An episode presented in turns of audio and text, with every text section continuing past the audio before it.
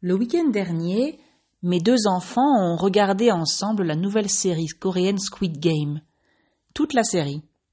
En un week-end. C'est bien simple, je ne les ai pas vus de tout le week-end.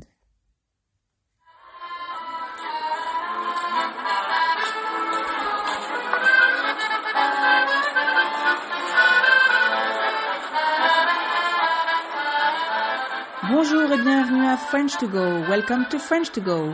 Suivez-moi et mes amis sur ce podcast en français pour pratiquer le vocabulaire quotidien. Follow me and my friends in this podcast in French to practice daily vocabulary.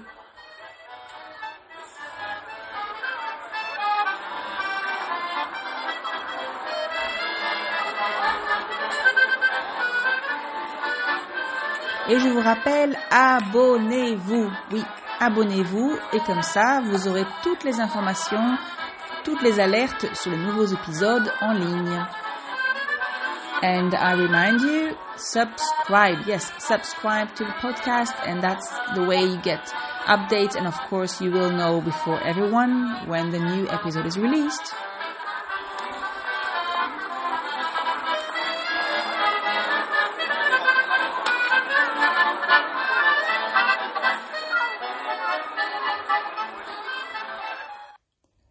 Alors, le week-end dernier, mes deux enfants ont regardé ensemble la nouvelle série coréenne Squid Game.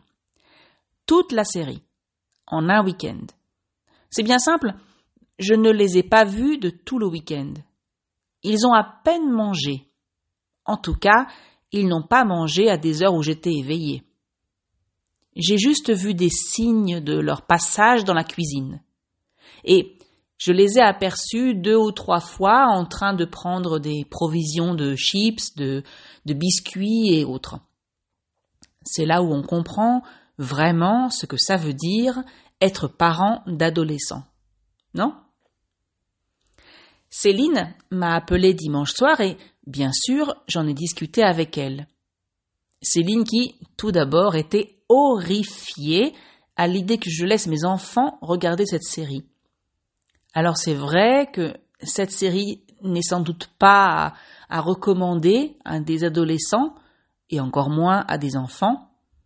Mais je pense que aujourd'hui, les jeunes ont déjà vu et revu des dizaines de films ou de séries sur le même principe de survie, de comportements cruels et violents, d'individualisme poussé à l'extrême.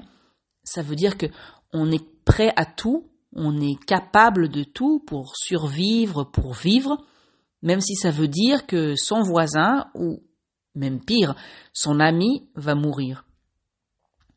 Personnellement, je n'ai pas vu la série, mais je sais qu'elle est violente. J'ai vu la bande-annonce, c'est cette petite vidéo qui fait la promotion d'un film ou d'une série. Mais est-ce la seule série ou le seul film violent qui existe? Évidemment non.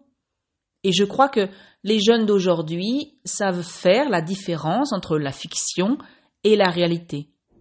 Tout cela reste un film, une série, une histoire créée de toutes pièces. Au contraire, je pense même que de telles séries permettent de les faire réfléchir. Oui, réfléchir sur les comportements humains, sur la collaboration, sur la, coopération, euh, l'esprit d'équipe, le soutien. Parce que dans tous ces films ou séries, il y a aussi cela. C'est quelques personnages qui se mettent ensemble et qui décident ensemble de combattre le système. Céline a été horrifiée. Ça veut dire scandalisée à l'idée que, mes enfants voient cette série. Mais tout d'abord, il faut préciser que son fils est beaucoup plus jeune. Et je peux très bien comprendre qu'on a du mal à imaginer son propre enfant exposé à de telles violences. Soit dit en passant, quand ils grandissent, euh, on s'habitue, en quelque sorte. D'abord parce que on a moins de contrôle sur ce qu'ils regardent, et puis l'idée est quand même de les confronter au monde des adultes, un jour ou l'autre. Non? Ensuite, il faut dire que Céline déteste elle-même les séries policières, les, films d'horreur ou de science-fiction, et, tous ces films où euh, l'histoire repose sur un crime, euh, des tueurs en série, etc. Moi, j'adore ça. Pareil pour les livres d'ailleurs. Céline est une fan des comédies romantiques, des, romans à l'eau de rose, comme on les appelle, vous imaginez, imaginez la série Les Feux de l'amour, donc The Young and the Restless, en livre. C'est exactement ça. Alors, au téléphone, Céline me disait que mes enfants donc regardaient une série violente, un, monde imaginaire, irréel, et qu'ils pourraient être influencés au point d'appliquer ou d'accepter ce type de violence dans la vraie vie. Je lui ai fait la remarque que elle non plus ne regardait pas des séries proches de la réalité. Moi, je pense que mes enfants savent faire la part des choses, c'est-à-dire qu'ils savent faire la différence entre ce qui est de la fiction, de l'imaginaire, et ce qui est la réalité. Céline le fait bien, elle. Les histoires que racontent les séries romantiques, donc les, comédies romantiques, sont bien loin de la réalité avec leur euh, happy ending et prince charmant et coup de foudre et autres, et bien sûr tous les problèmes qui se résolvent par magie, ça veut dire auxquels on trouve une solution ultra simple, et elle sait très bien que ce n'est pas aussi rose dans la vraie vie.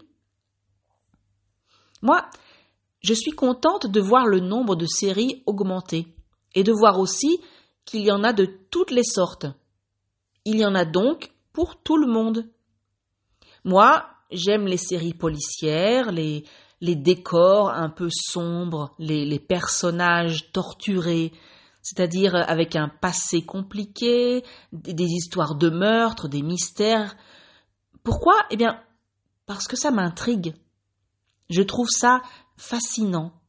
Et c'est justement parce que c'est loin de mon quotidien que j'aime ça ça me détend, ça, ça me transporte dans un autre monde, et peu importe si la série est violente, euh, sanglante, ça veut dire que avec beaucoup de sang, donc beaucoup de meurtres, ou glauque, ça veut dire sinistre, euh, lugubre, avec beaucoup de misère, de tristesse, etc. Moi, c'est comme ça que je m'évade, que je m'échappe, que je sors de ma routine.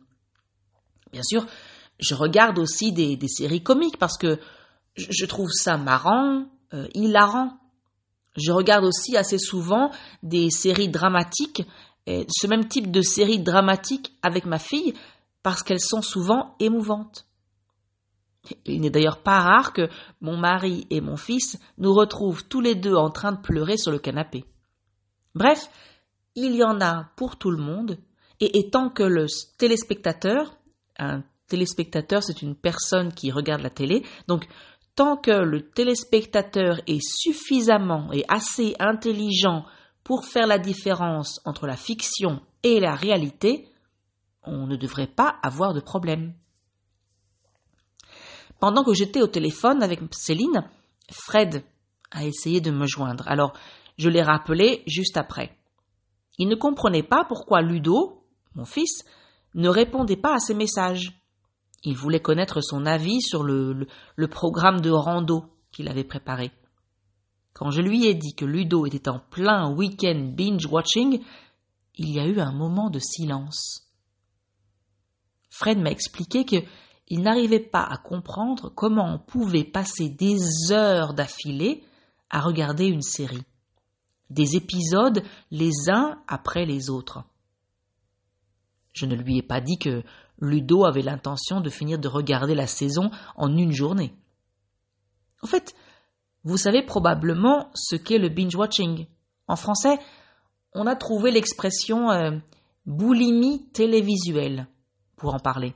Mais bon, comme d'habitude, lorsque c'est un concept qui nous vient des États-Unis, les gens gardent le terme anglais au quotidien. Donc, le binge-watching, c'est le fait de regarder plusieurs, ou tous les épisodes d'une série les uns après les autres. C'est la grande nouveauté qui est possible aujourd'hui grâce aux plateformes comme euh, Netflix ou Amazon Prime. Tous les épisodes d'une même saison sont disponibles dès le début. C'est pas comme avant, où euh, le rythme de diffusion était contrôlé par la chaîne de télé. Je me souviens très bien d'avoir attendu avec impatience le nouvel épisode de Urgence, IAR, quand j'étais plus jeune. Un épisode par semaine. On était rationnés, en fait. Mes enfants ne peuvent même pas imaginer cette situation. Dans le monde où ils grandissent, c'est eux qui décident ce qu'ils regardent, combien d'épisodes et quand. Alors, c'est vrai qu'ils exagèrent parfois. Mes enfants regardent souvent deux ou trois épisodes pendant une même soirée. Mais soyez honnêtes. Soyons honnêtes. On a tous dit un soir, alors qu'il était déjà onze heures passées, Allez, un dernier épisode, après j'arrête. Moi, ça m'arrive, je l'avoue. Le pire, c'est que après, je me plains d'être fatigué ou de ne pas avoir assez de temps dans une journée pour faire tout ce que j'ai à faire. Mais c'est tellement plus simple, plus facile, plus attirant d'allumer la télé, de, cliquer sur la série qu'on regarde en ce moment et de laisser Netflix faire tout pour vous. Moi, j'aime bien les séries. J'ai grandi avec des séries, mais je voyais aussi beaucoup de films. Aujourd'hui, je suis moins partante pour un film. Ça veut dire que j'ai moins envie. Une série, c'est plus court. En tout cas, un épisode d'une série, c'est plus court. Et comme il y a plusieurs épisodes, et parfois plusieurs saisons, on s'attache aux personnages, on, s'intéresse à eux, on a envie de voir comment ils évoluent, ce qui leur arrive. C'est pour ça que c'est si addictif. L'histoire n'est jamais finie. On en veut toujours plus parce que la suite nous intéresse. Et d'ailleurs, les créateurs de séries sont très bons pour ça, avec leur euh, cliffhanger, c'est-à-dire ces dernières scènes de l'épisode qui nous laissent sur notre faim. Elles ne sont pas finies, et nous, on crève de savoir la suite, on meurt de savoir la suite. On est hyper impatient de voir la fin de la scène, et donc on clique sur épisode suivant.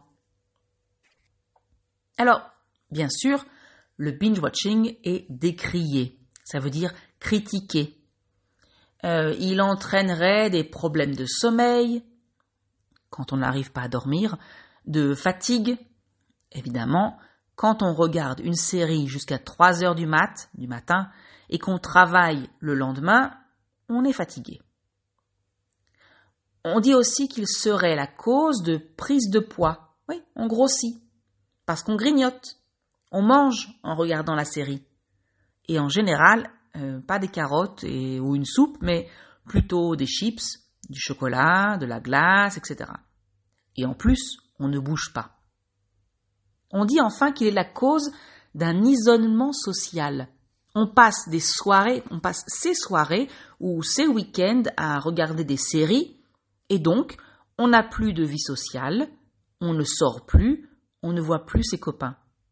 D'abord, ça, c'est ne pas prendre en compte qu'on regarde aussi des séries entre copains, ensemble. Et puis, je crois aussi qu'on a tendance à exagérer et à généraliser. Faire du binge-watching un week-end pluvieux, ça n'a jamais fait de mal à personne. Je me souviens d'ailleurs que, très bien, que quand j'étais petite et que j'étais plongée dans un bouquin, ça veut dire que je ne pouvais pas m'arrêter de lire un livre parce qu'il était super bon, prenant, euh, captivant, exactement comme avec les séries aujourd'hui. Je voulais savoir la suite, savoir comment les, personnages du livre allaient s'en sortir, connaître la fin. Donc, je pouvais lire un livre pendant des heures ou, ou toute une nuit, complètement coupé du monde.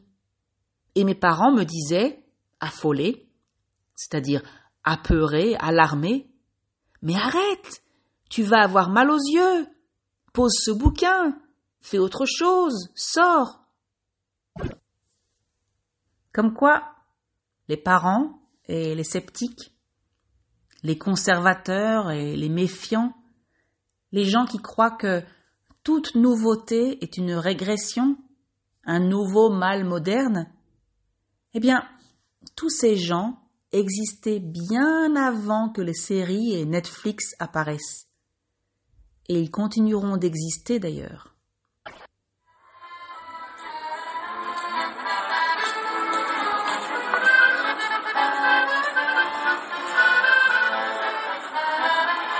Et voilà, c'est fini.